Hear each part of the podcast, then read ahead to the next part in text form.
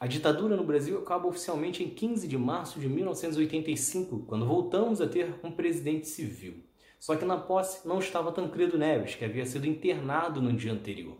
Quem assume é José Sarney, que era um defensor da ditadura e que havia sido inclusive presidente da Arena, o partido dos militares. Este fato, inclusive, derruba essa tese folclórica de que não existia corrupção na ditadura. Como não existiria corrupção se o partido dos militares tinha como presidente uma figura como José Sarney? É Pilatos lá na Bíblia quem nos diz.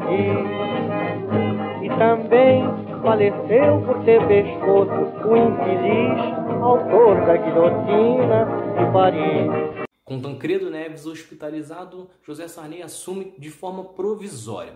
Só que, como Tancredo Neves morre já em abril, sobra para Sarney resolver o problema de uma recessão econômica profunda e também uma hiperinflação. Para dar um jeito nisso, ele bola então um plano cruzado. Neste plano, o Brasil teria um congelamento tanto dos preços dos produtos quanto também dos salários.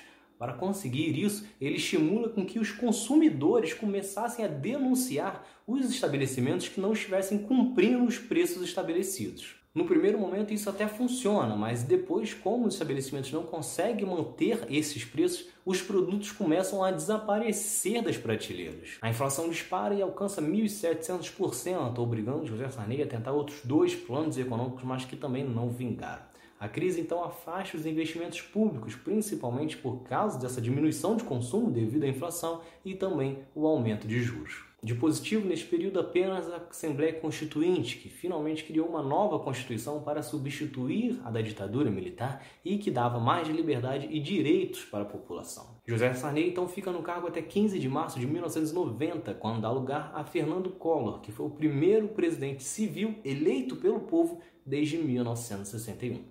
Então é isso. Se vocês gostaram, se inscrevam, ativem as notificações e continuem acompanhando. Tem mais outro lado da história por aí. Valeu!